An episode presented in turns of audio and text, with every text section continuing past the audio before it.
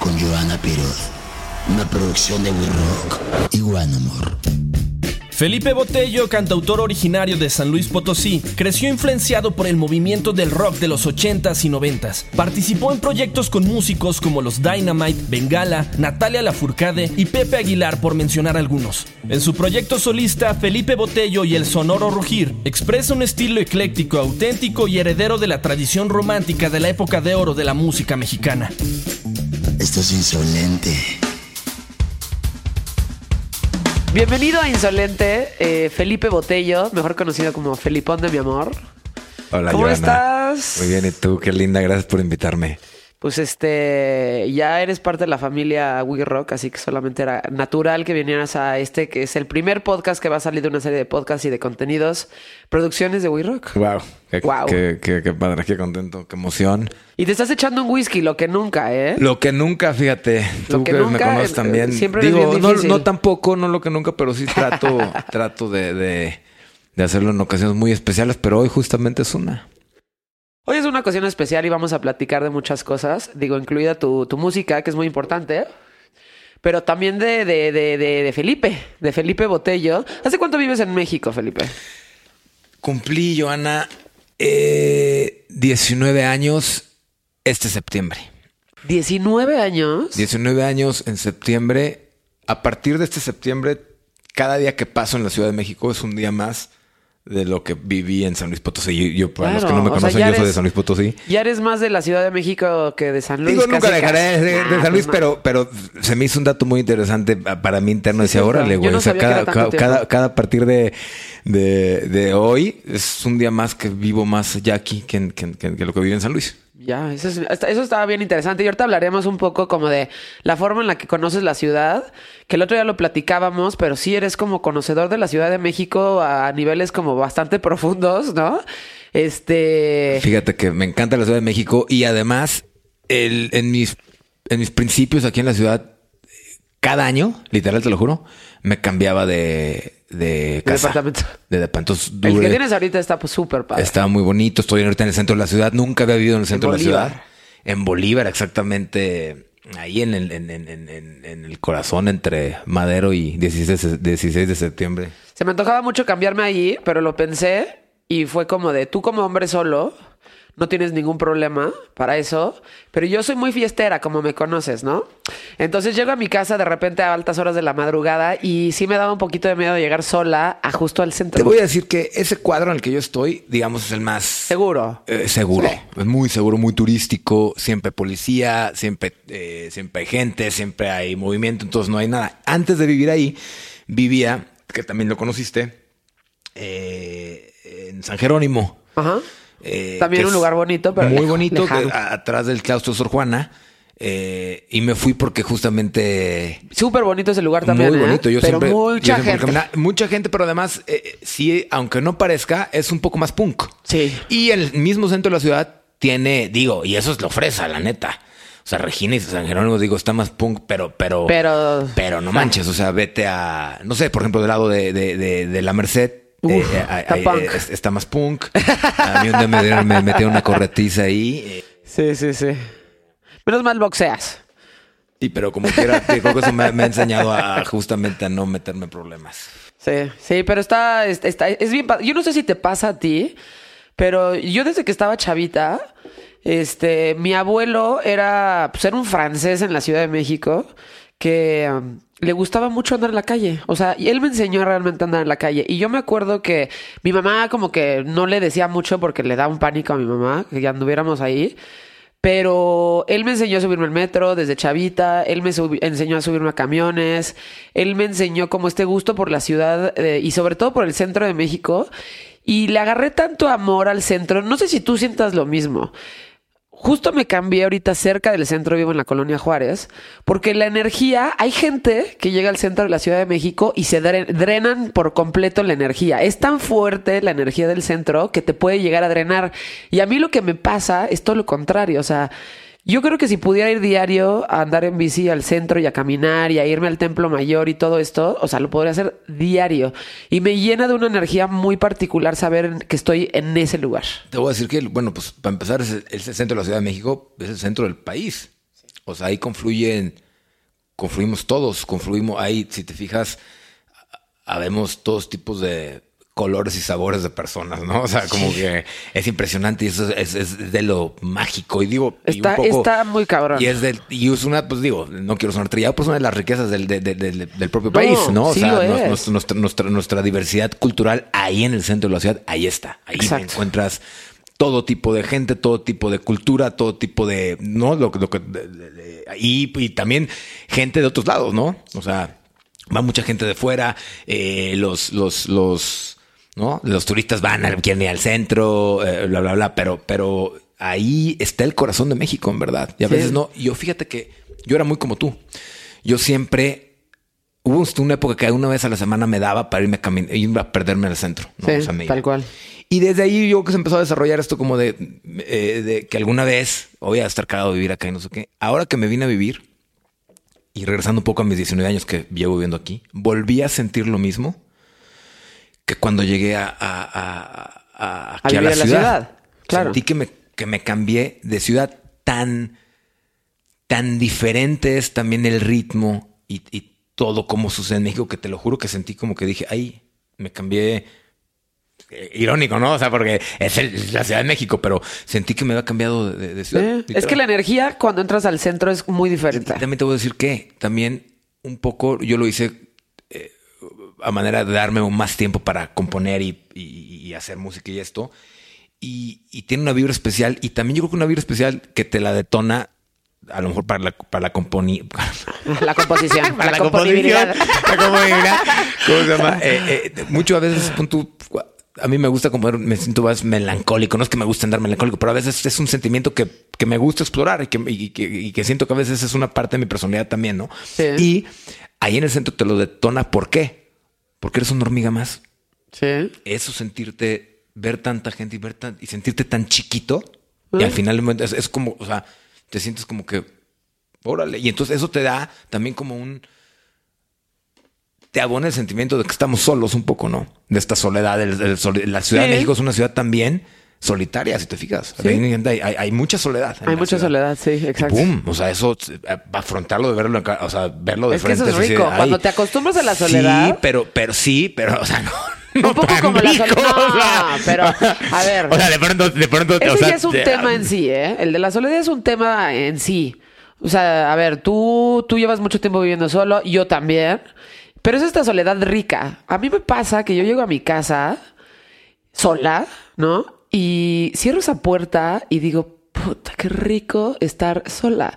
Y, y, me pasa cuando voy al centro, digo, de repente hemos caminado ahí o vas con alguien y demás, pero justo lo que me gusta es ir y sentarte y estar completamente solo y nada más ponerte a pensar, pues, o sea, a mí lo que me pasa mucho con, con el tema de la, del centro de la Ciudad de México es que digo, mucha gente a lo mejor no lo analiza o no lo piensa tanto así, pero a mí me parece muy, muy, muy, muy cabrón estar parado en un lugar que en algún momento fue un templo azteca y que de repente existe como esta parte del templo azteca, ¿no? Con una catedral al lado que está como medio encima de todo eso y además sabes que está construido sobre muchísimas cosas que están abajo, donde estás pisando. Entonces, digo, me pasa mucho en el centro de la Ciudad de México, en el, en- ahí en el Templo Mayor, me pasa mucho en Tlatelolco, por ejemplo. O sea, quieras o no, si eres un poquito sensible, estás pisando sobre en lugares como con muchísima energía y con muchísima historia. Y eso a mí me... Digo, no quiero sonar forever, pero...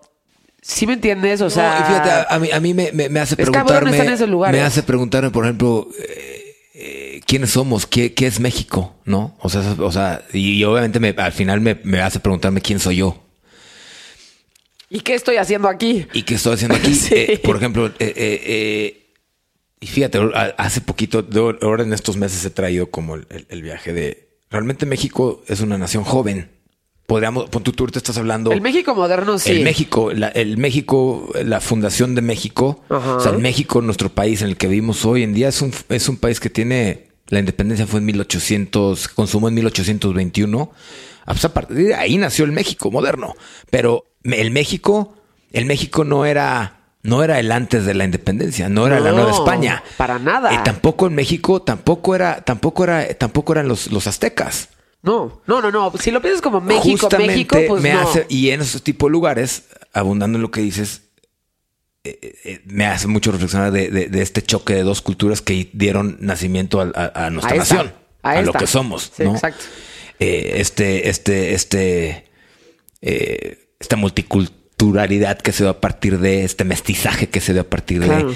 eh, eh, entonces es- es- son, es- son lugares que te hacen pensar. El centro de México te hace pensar en- en- en- en- tu individualidad. En tu identidad. tu- Ajá, sí, 100%. entonces, entonces está padre. O sea, todo eso no solo digo, no solamente está esta cosa de, de- de- está la soledad, está tu identidad, está, están miles de cosas. El centro en verdad te detona muchas preguntas y entonces está padre. Sí, y, y como México como tal, o sea, justo el centro, o sea, yo creo que sucede a nivel nacional, ¿no? México así como país, pero yo creo que una vez que estás ahí, eh, o sea, a mí el sentimiento que me da también mucho es como, güey, qué cabrón que exista todo lo que existe en México, o sea, como, a ver, por ejemplo, ¿no? Este... Una vez que vinieron los Queens of the Stone Age, que los entrevisté y estuve con ellos y sanamos y peda y no sé qué, como que les dije, a ver, ahí te va, ¿no? O sea, acababa de pasar el temblor del 2017, ¿no? Y como que les dije, güey, es que este lugar, o sea, en México pasan muchísimas cosas y de repente pasan cosas muy raras, güey. ¿Y qué pedo con que el 19 de septiembre de 1985 tiembla, ¿no? Muy cabrón. Se caen muchísimas partes de México, muchas partes del centro, incluyes el Hotel Regis y toda esta parte. ¿Y qué pedo que del 2017 tiembla el exactamente el mismo día del pinche trauma que tenemos del 85? O sea, no creo que exista una historia así en ningún otro país del mundo. ¿Sí me entiendes? El mismo día, Felipe. Y, y fíjate, y también es una de las particularidades de- de- de- del, del país y la ciudad, ¿no? Específicamente. Eh, es una ciudad a veces muy solitaria y que te puede sentir nadie, pero sin embargo en momentos como estos que vivimos nosotros, a lo mejor el, el- el- el del 85 no lo vivimos, estábamos muy chiquititos, sí, pero, pero la gente se unió. Las, las diferencias, las clases sociales, todo, no sé si te, si te diste cuenta ahora el último, No, se caen. claro. Es como si Sí. se va todo y, y No entonces hay nomás clases es, sociales, es- no, y, es sea- ayudar al, al otro, a tu prójimo, Sí. a, a- a- fue, a ¿eh? tu connacional, al güey, a tu mexicano, al, al- al otro güey que está igual que tú. Y, y Claro. entonces eso está- también te- es, es como es parte de la ironía, pero padre. O sea, como una ciudad, eso es más bien parte de la magia de la ciudad. Sí. O sea, la gente es buena también. O sea, la No, gente es buena. sí, y ese O sea, día sucedieron muchísimas cosas tiene- increíbles. Y, y no, esta ciudad tiene como doloroso, de pronto tiene todos estos estigmas de, de- de la gran ciudad, de que el peligro y que la chingada, no sé qué. Y, y- pero la ciudad, es- yo siento que es noble. Sí. En el fondo, cuando Sí. se, cuando lo ha tenido que demostrar, así lo ha hecho. Entonces, Sí. me da un orgullo decir que vivo en la Ciudad de México. No sé si te pasó cuando es el temblor el último. Neta, te lo juro que yo decía, digo, a pesar de la tragedia que estamos viviendo todos, eh, no mames, qué chingón ser mexicano, qué chingón vivir en la Ciudad de México, la neta. Sí. Qué perro. Sí, a mí me conmovió mucho eso. Yo, o sea, yo estaba, yo estaba trabajando, ya no hice radio, en ese momento tenía programa de radio y me quedé, este, digo, afortunadamente con un teléfono y una app que ya te puedes conectar directamente a la cabina y demás. O sea, estaba reportando lo que estaba pasando en la calle porque era más, pues era más útil en la calle que estando adentro de una cabina realmente, ¿no? Y me quedé como reportando y ayudando y a mí me conmovió muchísimas cosas que pasaron en esos días, que ya como una semana entera me quedé afuera de un edificio encontrando una señora porque su familia no la encontraba y estábamos quitando piedras, o sea, así como, pero todo lo que sucedió alrededor, o sea, como, por ejemplo, este, en esta casa que yo me quedé, todos los restaurantes aledaños nos empezaban a sacar porque estábamos todo el día ahí durante una semana. Y este, pues nos sacaban café, nos sacaban eh, pan, nos sacaban de desayunar. Este, la tlapalería que está justo en la esquina de, de Sonora y Oaxaca donó todo lo que tenían dentro de la tlapalería para que pudiéramos sacar a las personas del 286. Este, Claro, porque al lado estaba el, el, el, el 286, el, el enfrente del Imperial. Exacto. Ah, ya. Exacto. Que de hecho, yo vi cierto, cómo se cayó ese edificio. nota, Sí, yo iba corriendo de mi oficina en la Condesa hacia mi casa para ver si todo estaba bien. Dije, me voy a ir por todo Álvaro Obregón para ver si veo a mis amigos y para ver si están bien, ¿no? Aprovechando el viaje. Y estaba pasando por ahí y me tocó ver la última parte y me tocó ver toda la gente empanizada salir. Y me acuerdo que me caí en la calle y empecé a hiperventilar y a llorar de lo que acababa de ver. O sea, era muy cabrón. Y ya ver lo que pasó después, como la gente ayudando y toda esta comunidad que se hizo para sacar piedras, para sacar gente, para, ya sabes, para mover todo lo que era un pinche edificio de ese nivel, ya sabes. Y encontrar a las personas, pues es muy conmovedor y es muy cabrón. Yo justamente estaba en el centro eh, yendo buscando un libro. Estaba en Donceles, tal cual. Y vi, te lo juro, vi como la banqueta, como si me lo hubieran, como si fuera una alfombra, como si me lo hubieran jalado. Y vi cómo se hizo así de, de, de yo, de, ay, güey, y cómo se llama. Llego, me, me regresé a pie de, de, de, de- Yo vivía en La Juárez en aquel entonces. Y me regreso, llego a mi depa y pues me fui digo, de Donceles a la Juárez a pie de regreso y vi que pues había como vidrios rotos, pero como que no había pasado gran cosa. Entonces yo como que, ah, pues digo, lo que siempre pasa cuando fuerte, digo, estuvo fuerte, se pierden las comunicaciones, no, no, no, dije, bueno, pues, no pasó, no, no, no, no había visto que. Entonces llego a mi depa y me dice el señor de la entrada que, que eh, me dice, güey, ya valió madre. Sí. Me dice, eh, y yo, que ¿por qué, güey? Me dice, eh, eh, no, pues valió madre, que la condesa valió madre, se cayeron un chingo de madre. Y yo, ¿cómo? Sí. Se agarro mi bicicleta, me voy a la condesa. Yo en aquel entonces tenía un estudio justamente enfrente del Parque España. Y el, estudio lo tuvimos que dejar.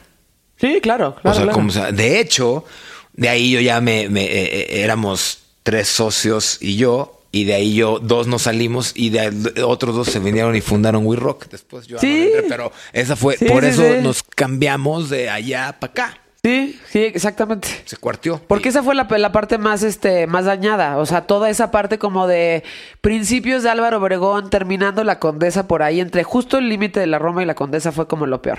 Me acuerdo cuando llegué y pues, te, ju- ¿te acuerdas que parecía como zona de guerra, los helicópteros, todo así Sí, sí, durísimo. sí, sí, sí, gachísimo. sí. Pero Y bueno. te cuesta un rato darte cuenta. Yo no me había dado cuenta. O sea, dije, estuvo muy fuerte, ¿eh? porque vi postes caerse y así, pero dije, a ver, esperemos que, o sea, no te imaginas que va a estar así de fuerte y de repente veo ese edificio. Dije, ah, no mames. Sí, estuvo muy loco. Muy loco. Pero re- regresando a este tema de México digo, mágico. Al fin de cuentas, México ¿Qué pedo que fue el mismo día que el ¿Qué pedo? Y, no, 1985? y, y qué pedo la gente, qué pedo la respuesta, y qué pedo, qué pedo la ciudad. La ciudad realmente es mágica. Sí. Está perra. Entonces yo eh, eh, digo, siempre, nunca voy a dejar de ser de San Luis, ¿no? Sí. Pero realmente eh, la ciudad la hice mía. O sea, Claro. o sea, o sea, como que. No, además, yo- pues se puede ser tuya, ¿eh? O sea, Sí, o sea, Chabela Vargas decía, pues a mí me vale madre, los mexicanos decimos dónde nacemos No, o de sí, dónde somos, y, ya sabes. y- es una ciudad al final, también, pues, también, uno escoge ahí te va otra de las cosas que tiene padrísimo es que justamente aquí viene mucha gente a perseguir sus sueños. De todos lados. En, en México es un país totalmente centralizado. Ajá. Eh, eh, en la ciudad, eh, sobre todo en, en lo, en lo relacionado a las artes, pues mucho pasa aquí, ¿no? O sea, no debería, ¿eh? Tendría que ser, de- tendría que descentralizarse más. De hecho, México tendría que ser así. Pero, eh, pero se bueno. va a descentralizar así- que se vaya el poder, Ah. los poderes, este, ya sabes, el ejecutivo, el legislativo y el judicial fuera, como está en Brasil, así como sáquense para acá y Ah, dejen no, esto no así. sabía que estaban, no sabía que estaban así. Sí, pero pues no, justo para que no se haga todo el desmadre que tú y yo hemos vivido en el centro, en donde todo el mundo se va a manifestar y se vuelve un desmadre. Pero ¿no? bueno, o sea, a lo que me refería es, es, es a- aquí hay una vibra Sí, de soñadores, la neta, de güeyes que quieren, que bus, que quieren venir a buscar algo más. Sí.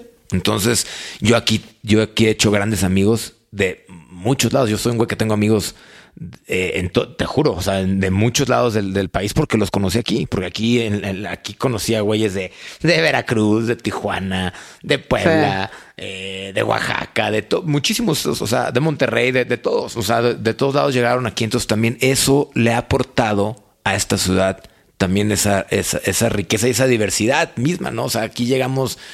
eh, yo llegué, también yo llegué muy, yo era otro güey cuando llegué también, a, a- a manera de, de, de- de- no, de pensamiento. Claro. Y, y- y- y digo, he vivido un proceso y para bien, creo yo, ahorita que, ahora que cumplí mis 19 años aquí, dije, órale, o sea, güey, como que si poner una balanza que, o sea, que, que he hecho y dije, no manches, al final de cuentas me convertí en, estoy más a gusto con lo que soy ahora que con lo que cuando Ay, llegué, claro. ¿no? Entonces, al- entonces se lo agradezco a la ciudad mucho también. O sea, dije, órale, esta ciudad me hizo mejor, mejor güey, ¿no? Pues sí.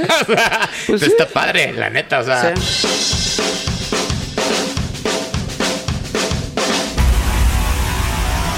Insolente con Joana Piroz.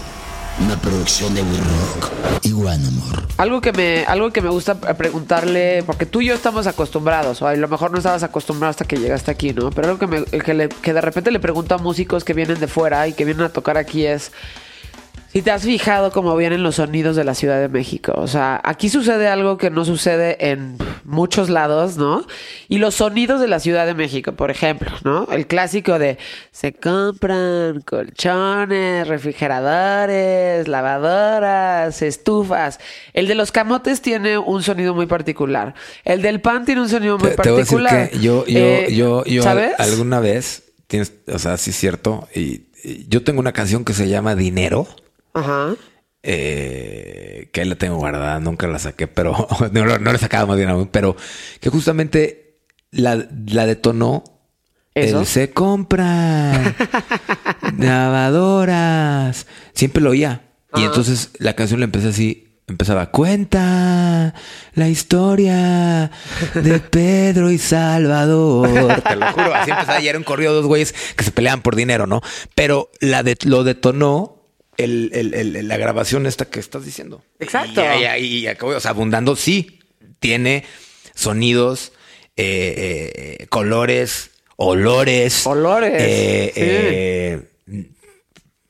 Mágicas, o sea, no Sí, manches. y si te clavas en los sonidos está el, el, el organillero, el del pan, el de los camotes, el de los fierros viejos, este, como una serie de sonidos súper locos que nosotros ya, porque estamos de mentes, porque vivimos aquí, ¿no? Ya nos acostumbramos a escucharlos, pero está cabrón, o sea, como... ¿Qué pedo con todo lo que está pasando en la calle? ¿Y qué pedo con estos sonidos, no? ¿Y qué pedo con la cantidad de sonidos que hay realmente en la calle en la Ciudad de México, no? O sea, se han hecho canciones así. Hace poco, eh, Geoff Barrow de Portishead, que ahora tiene un nuevo proyecto que se llama Vic, justo sacó esa onda de la niña que ahora ya es súper famosa, de los colchones y lavadoras y demás, y así empieza la rola, o sea, de- ¿Con eso? Sí, con No eso, como manches, diciendo, güey, ¿qué Órale. pedo con los pinches sonidos de la Ciudad de México? Oye. O sea, ¿y qué pedo? ¿Por qué quieren fierros viejos y lavadoras viejas? O sea, ¿por qué está pasando? Órale, que- que- no sabía, qué, qué- qué sí, sí, sí, interesante. sí, sí. Digo, parte importante de, de este de lo que quería platicar yo contigo hoy también, ah, y qué bueno que abrimos con el tema de México, ¿no? Y de, y de lo que significa México para nosotros también. Es que me parece muy interesante el proyecto que has tenido siempre y ha ido evolucionando, ¿no?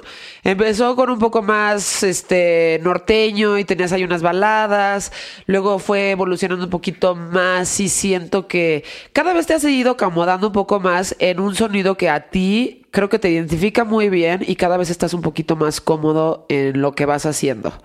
¿No? Pero lo interesante de todo esto es que realmente has recuperado a través de lo que haces los sonidos de México, ¿no?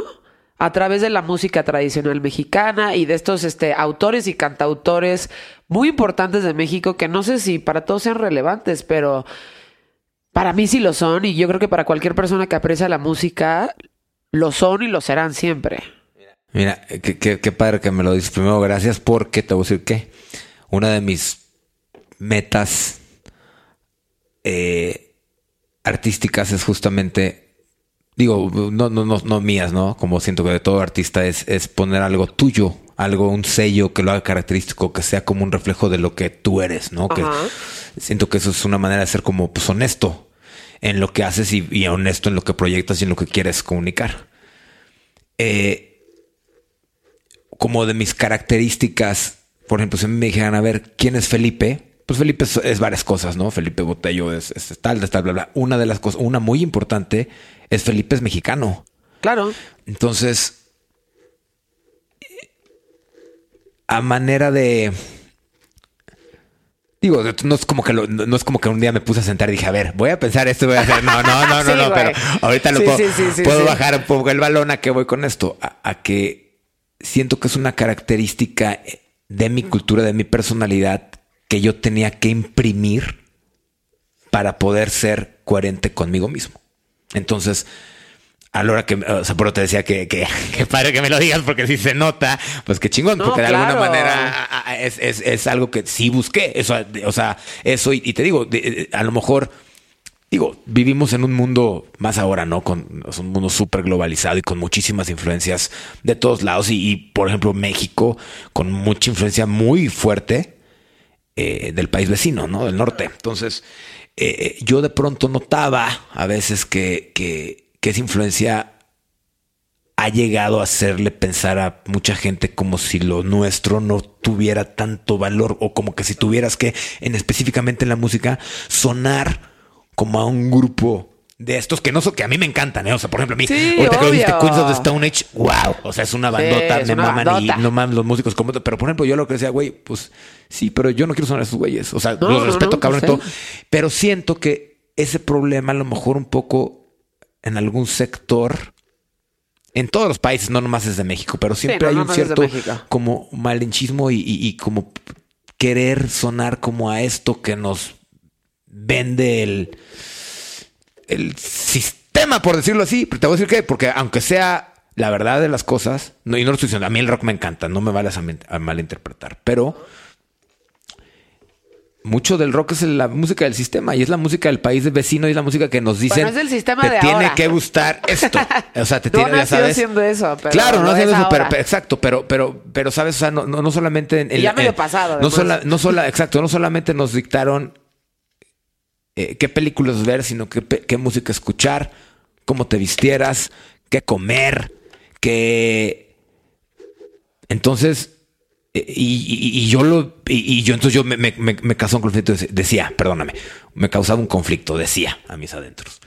Órale, güey, ¿cómo habiendo tanta riqueza en, en lo mío, en lo que yo veo cuando salgo a caminar, cómo sería ¿Cómo? una, sería una sería una, sería una vergüenza hacia mí, hacia mí, a lo- a- a- a- o sea, no darle el valor y ver la riqueza, o sea, toda la riqueza y todo lo que, lo que hay, lo que tengo, lo que tengo yo de por, de- por el chip. supuesto. O sea, ¿cómo voy a, aventurarme a experimentar algo eh, que, que sí es muy bonito, tiene sus cosas muy bellas, el rock es padrísimo, te digo, me encanta. No, yo, es yo, es más, claro.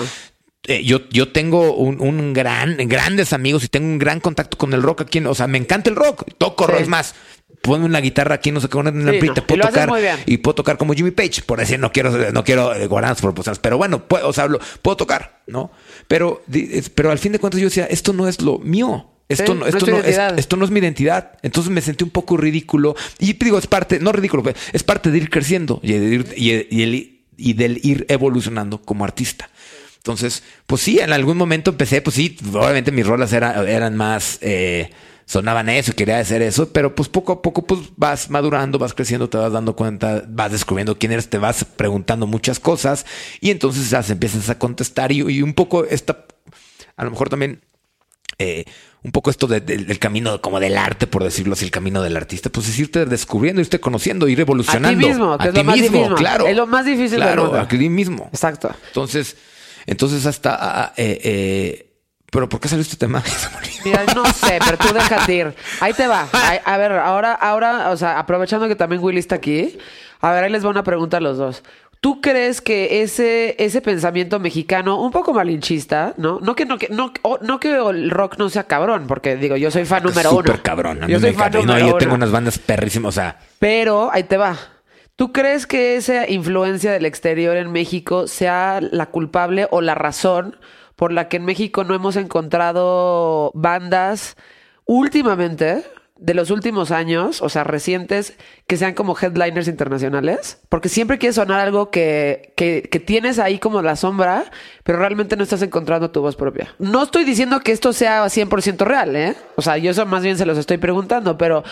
Últimamente en México ha costado mucho trabajo encontrar headliners mexicanos al nivel, por ejemplo, de Café Tacuba, que lo fue en su momento. Y a lo mejor yo creo, o sea, lo que le pregunto a muchas bandas en México es lo siguiente, es lo más cabrón del universo, o sea, lo más cabrón como músico, pero sobre todo músico mexicano, a raíz de esta influencia, es encontrar tu propia voz con tanta influencia de música de otros lados. dijiste un, ejemplo muy puntual, Café Tacuba. Café Tacuba, si algo tiene y por lo que se caracteriza es que exalta esos valores de mexicanidad en Sí, ellos, en su música. Pero más que eso, Felipe, encontraron un sonido propio. Por eso. a- a- Como lo encontró Fobia. Es, lo que te digo. Y ¿Sabes? pero igual fobia. O sea, Como lo encontró Caifanes. A rock mexicano. Es, tienen. Y ahí te va. Y yo no estoy. ¿Y a qué voy? A mí me encanta el rock, lo vuelvo a repetir. Es más, mi música no es, no es, no es, eh, No es rock. regional. No, y no es regional. Y tampoco es regional, Tampoco. claro. Yo no estoy peleado. eh, los sonidos, no manches. O sea, hay bandas, mis bandas, te voy a decir bandas en chinga que me ven en inglés que me encantan. The Cure, eh, Led Zeppelin, los Beatles, eh, más para acá, The War on Drugs, eh, Cigarettes After Sex. Yo, yo, yo al menos yo trato de hacerlo. Dije, ok, tengo todo este, es- este gusto por esta música que es de otros lados que me viene, que, que porque soy un ciudadano del mundo también, ¿no? O sea, tenemos influencia, no nos podemos esconder al mundo y está padre también eso, pero tú dije, a ver, ¿de qué manera agarro esto? Lo hago mío, mío, y qué es lo mío, pues yo, yo definiéndome como mexicano y, y puedo, entonces es la única manera que puedo. Y no es, ahí te va, y no sé si lo voy a lograr. Me- por eso te decía que muchas gracias por tu comentario, porque eso es, ese es mi, como mi camino, No, lo pues, quiero lograr. eso- eso es lo más difícil, Felipe. Pero, pero, pero ahí te va que voy. Entonces, es, es a partir de ahí. Y siento que, por ejemplo, a mí mis grandes bandas de México, eh, eh, mis bandas favoritas son las que lo han logrado, que lo han hecho así. Eso. Eso, o sea, lo que voy es que lo más difícil de cualquier banda mexicana, ya, no, eh, o sea, enfocándonos en las mexicanas, ¿no? Porque, pues, güey, si nos podemos hablar de todas las bandas de Latinoamérica, está cabrón. Es encontrar un sonido propio a raíz de todas las influencias que tiene. Sí, y ahora permítanme este, agregar que el consumo de la música ha cambiado mucho. Ajá. Y este tal vez Enjambre y Zoé son las últimas grandes bandas mexicanas Muy buenas, por de cierto, estadio, capaces de Sí. llenar un estadio y de, Sí, exacto, a ese nivel. de- de tronar la taquilla a Sí. niveles este como lo hacía Caifanes, como lo hacía Maná, como lo hacía Café Tacuba, como Exacto. lo hacía el que eh, los, los grandes nombres, ¿no? Sí, Tal vez exacto. ellos son los últimos, pero también el consumo de la música eh, estaba cambiando cuando ellos estaban llegando a ese punto y ya no sé si eh, están las mismas condiciones puestas No, para no. que cualquier banda, ahorita voy a decir el primer eh, nombre que se me viene a la mente, Little Jesus, Ajá. llena un estadio. Le abrieron a los Rolling y mucha gente se enojó, pero la gente iba a ver a los La Rolling. gente, no la gente, a- la gente puede decir. el público no iba a ver a, a Little Jesus, iba a ver a los Rolling. Sí. Que Y le si- va cabrón si- a si Little Little Jesus. Jesus. llena un estadio como Zoé o como Ahora, Enjambre, llena un estadio. no, eh, En el Pepsi Center lo, llenaron a reventar, ¿eh? Si Pero lo logra, Pepsi- ya son eh, eh, una banda de ese siguiente paso, de esa categoría. Exacto. Y para que lo logren, ahorita la tienen muy difícil. Sí. Muy, muy difícil. Las condiciones que tuvo Café Tacuba para llegar a llenar un espacio grande eran distintas que las que tiene Sí. ahorita Little Jesus. Sí, sí, sí. Ahorita como digo, si bien el consumo de música en vivo ahorita está como, pa- o sea, está, está, está parado, Es pero un fuera año de eso, Sabático mundial. sí, sí, es un año sabático mundial, pero fuera de eso, ¿no?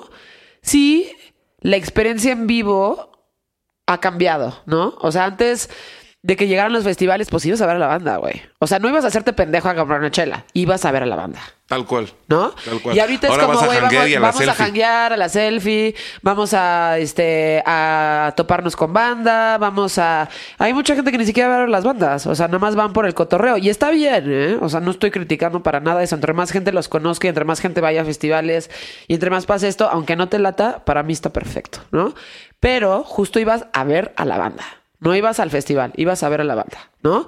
Entonces ahí no hay, o sea, no hay como, o sea, o te gusta o no te gusta. Y a ese nivel, pues entonces sí, Café Tacuba llenaba estadios, ¿no? Zoé lo hacía también.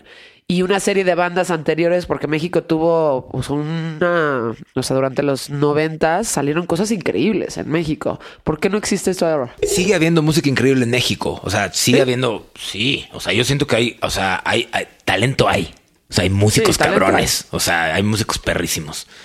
Eh, no, sé, no, eh, ahorita como que no entendí mucho, muy bien el punto de lo de Little Jesus. Eso que, o sea, eh, eh, a que, Que la forma de consumir música ahorita, no sé si le vaya a permitir a Little Jesus crecer a llegar a ser un enjambre y crecer a, a llegar a ser un Zoé. que son buenos, porque que, que me buenos, parece ¿no? que son los, los últimos que lo lograron. Claro. Enjambre y Zoé, ¿no? claro. Sí. Ya, ya, ya. Esto es insolente. No vamos a resolver este pedo hoy aquí, ¿no? Pero justo como que lo estamos discerniendo, lo estamos platicando como por qué vienen este tipo de cosas, ¿no? O sea, ustedes dos podrán hablar muy bien de esto, Pero, por ejemplo, el malinchismo que existe de hacer música, deja tu rock, música en español ustedes dos lo hicieron. O sea, en tú en tu proyecto, Felipe, y tú, Willy, a través de tu proyecto también, que son los exquisitos. O sea, eso también es un, me parece a mí un gran logro. O sea, yo respeto mucho a las bandas que quieren hacer las cosas en inglés, ¿no? Y no me parece que debe ser un handicap para nadie. Pero es un gran logro cuando logras hacer música de calidad en tu idioma. Sobre todo viniendo como del rock y viniendo como del este pues sí, ¿Cómo del tiene que ser la fórmula del rock? ¿no? Exactamente. Que de alguna manera, al hacerlo, al hacerlo con tu lenguaje, lo haces tuyo. Por ejemplo, pasa eso, ¿no? Lo de Los Ángeles Azules de... No mames, ¿por qué están tocando en Coachella estos güeyes? ¿O por qué estos ejemplo, güeyes están va. cantando en inglés y no en español? por- Algo que por- ustedes dos sí pero- lograron. Pero, por ejemplo, ahí te va. Por ejemplo, eh, eh, Los Ángeles Azules yo creo que no es un ejemplo... Los Ángeles Azules es parte de nuestro establishment aquí, siento. No, o sea, es música... O sea, es con la música con lo que los fresas se sienten cumbias y se sienten malos, güey, ¿no? O sea, oyen y ay, bailo cumbia.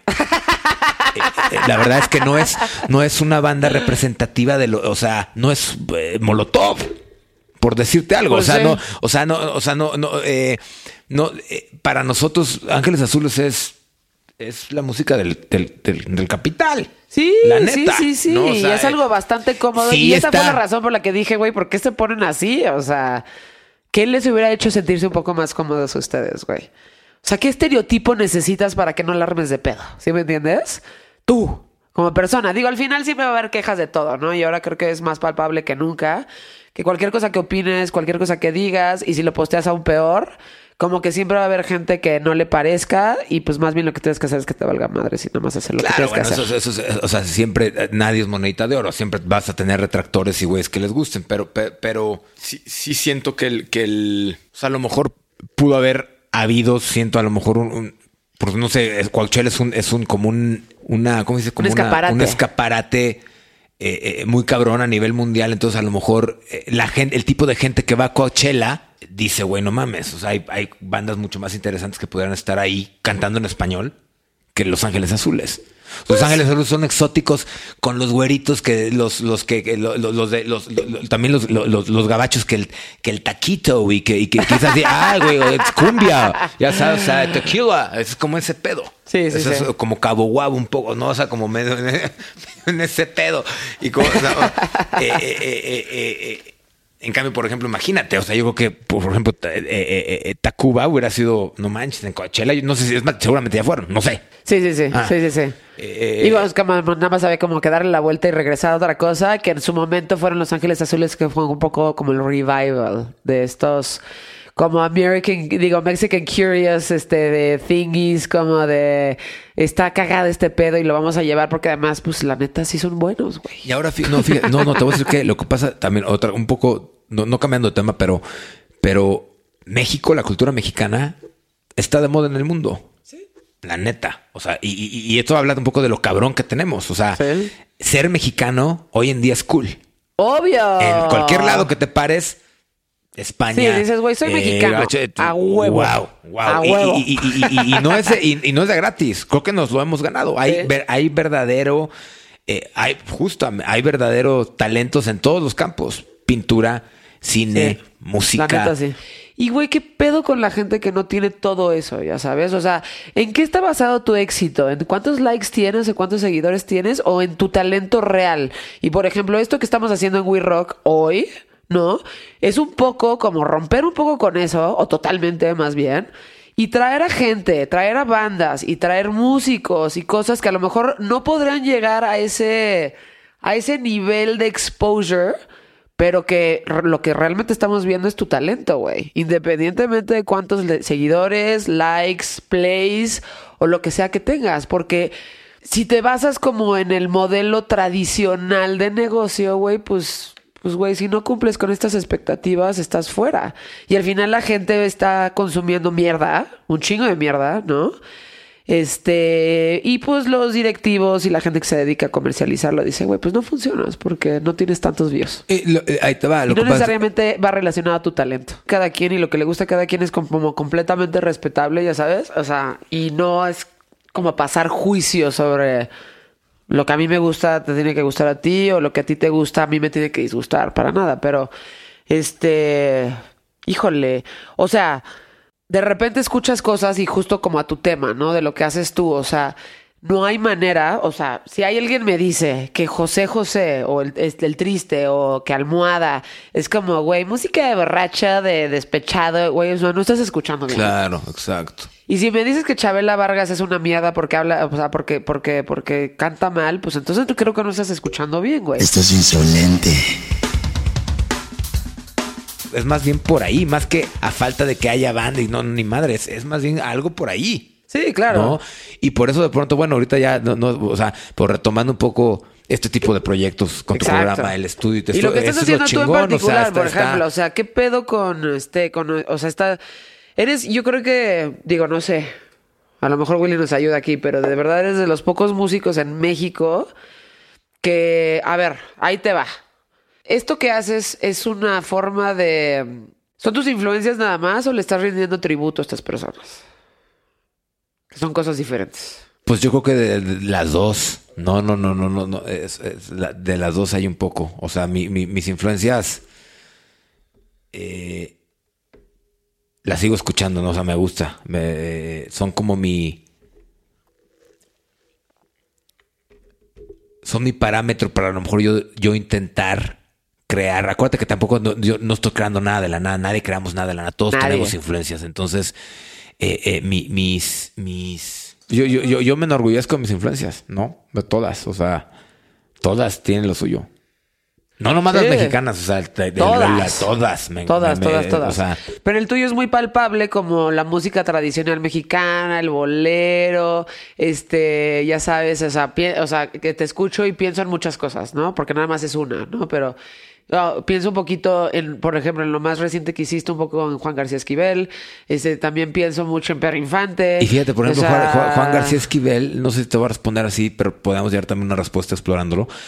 Esquivel, comparándolo con Cuarón, con el ejemplo que diste, fue un güey que se tuvo que ir de aquí. Se fue allá y, y allá lo, lo- lo apoyó Sinatra, lo apoyó... Quincy Jones.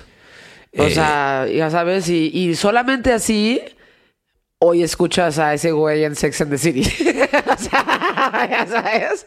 Pero nos vale a nosotros como, ah, es mexicano. Ahora sí eres mexicano, cabrón. Ah, no, sí eres mexicano. Gracias. Gracias por aportar a esto. Pero antes de cuando estabas aquí, chingues a tu madre, porque si no, si no liberas estos estándares como de arriba, pues entonces no la vas a librar. Y es eso, pero me parece muy válido, me parece muy bonito y me parece chingón, ¿no? Estas, este, rescatar, así como los gringos rescataron el blues y el, y el jazz y todas esas cosas maravillosas que crearon, ¿no? Y que le siguen rindiendo tributo al día de hoy. Y por eso sigue vigente en Estados Unidos y en muchos lugares estos géneros, aunque digan que está muerto, que haya gente que lo siga, que lo siga rescatando y que le rinda honor.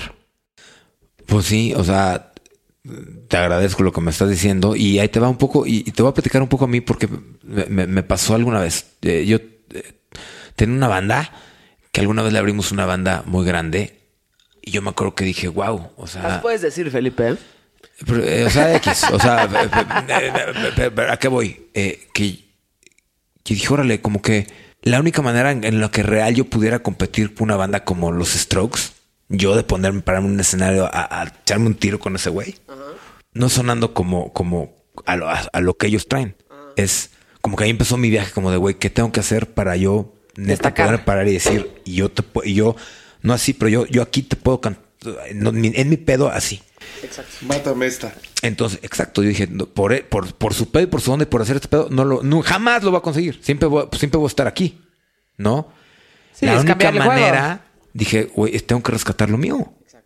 Y eso fue cuando empezó mi viaje como de decir, órale, o sea, órale, y abrazar mis influencias y enorgullecerme de ellas y decir, y esta es la única manera en, lo- en- en la que voy a poder, por decir, ahí a lo mejor en, un, en algo de competencia, ¿no? Pero que, que sí, que dignamente me voy a poder parar con un escenario y decir, este soy yo. Y, y- y así canto, y, y chingón. Y sí puede llegar eh, Juanito de las Manzanas y que muy verga, que me encanta también y que soy su fan y que lo alabo y chingón, pero también yo tengo lo mío y es algo bien diferente a lo que él, él- él ve. y, y al contrario, entonces ahí se vuelve, ah, órale, es una aportación. Sí, pero, ¿no? o, sea, ¿quién pone esos estándares? Me pasó contigo, por ejemplo. La primera vez que se tocó este tu primer sencillo, que esa es otra historia, pero la primera vez que se tocó tu sencillo en radio fue a través de la estación en la que yo estaba, en RMX. Y mucha gente me dijo, "Pues, ¿qué pedo con esto, güey? O sea, no, no sé si estoy entendiendo muy bien. Le dije, escucha, o sea, antes de emitir un juicio y todas estas cosas que te pueden empezar a llegar cuando empiezas a escuchar la rola, Algo nuevo siempre provoca como de. Es como, órale, o sea, eh, ¿qué? O sea, no, o sea, no, no, no. ¿por qué está cantando así? ¿Por qué está bailando? Claro, siempre, siempre tenemos, siempre somos personas llenas de prejuicios, la neta. Todos somos humanos, ¿no? Entonces, eh, eh, eh, y eso sí, o sea, lo que estás diciendo, claro, o sea, parte de los que escuchamos música, nosotros que escuchamos música, que nos gusta la música, nos damos un tiempito para escucharla y para sentir, y, y para, y para, para desconectarte y oír y sentir, ¿no? O sea, Ahí está bueno. sí, sí, gracias. Pasaste de este sonido un poquito, ¿cómo se podrá decir? Como un poco ah, banda, se podrá decir, es un término correcto. No, yo, yo- yo- o, fíjate. o- o- o norteño. En, en mi búsqueda por algo mexicano, yo empecé como haciendo algo como norteñito, porque, porque bueno, eh, yo tengo mucha influencia norteña por parte de mi papá. Mi papá es de Nuevo Laredo, Tamaulipas, y por él Nuevo me Laredo, viene Tamaulipas. Nuevo Tamaulipas. Es y- muy, es muy así como de, de- de- así como de gente fuera de México, porque todo el mundo se ofende si dices provincia. Como decir la ciudad y el estado, ¿no? por él conocí, Hermosillo, Sonora. por él conocí a, a, pues, la música norteña, literal. Y, y, y- y conocí mucha música mexicana, por ejemplo. Y eh, además eres guitarrista de Pepe Aguilar, hay que de decirlo. hecho, conocí, fíjate, eh, Es yo, chingón, ¿eh? Y, y no, y, súper chingón, pero Súper chingón. su papá, puta. Ojalá venga un día, cuando No. ande por acá. Sí, No. sí, sí, sí, sí. No, no, Sí. bueno, su papá tendrá que bajar del cielo. porque- Sí, sí, sí. no. pero, pero ah, su papá yo crecí con él. Sí. La música de Antonio Aguilar eh, fue un soundtrack de, de- de mi casa. Sí. Mi papá, yo me acuerdo desde chico, mis recuerdos, de mis recuerdos bonitos, muy bonitos, tuve recuerdos muy bonitos de mi infancia, pero de mis recuerdos más bonitos es cantar con mi papá, todos, mis hermanos, mi mamá y yo. Mi papá tocando la guitarra y yo con el pandero y mi mamá con una flauta y, y cantando y cantando, cantando canciones de Antonio Aguilar. Sí, güey. Cantábamos, por ejemplo, la de Caballo Prieto Azabache, ¿cómo olvidarte? Te debo la vida. Y mi papá montaba. Ajá. Y yo montaba de chiquito. Y entonces claro. ahí yo te digo, desde chiquito me empezó a entrar esta. Siempre lo tuve. O sea, yo decía, wow. Y yo, y, y nu- nuestro primer héroe en la vida es tu papá. Mi, Sí. mi, mi, mi, mi- mi- en, en mi, en mi caso, ver a mi papá, yo así, puta, lo veía. Lo veía, era mi superhéroe. Sí. Entonces imagínate, mi papá cantaba, tocaba la guitarra, montaba. No, no, Eh, y, y- y él, y por él también conocí eh, a Javier Solís, por ejemplo. Ajá. Yo, yo siento que muchas de mis influencias en mi música trato. eh, por ejemplo, me valió la pena hacer y esto. Siempre tengo en mente a Javier Solís.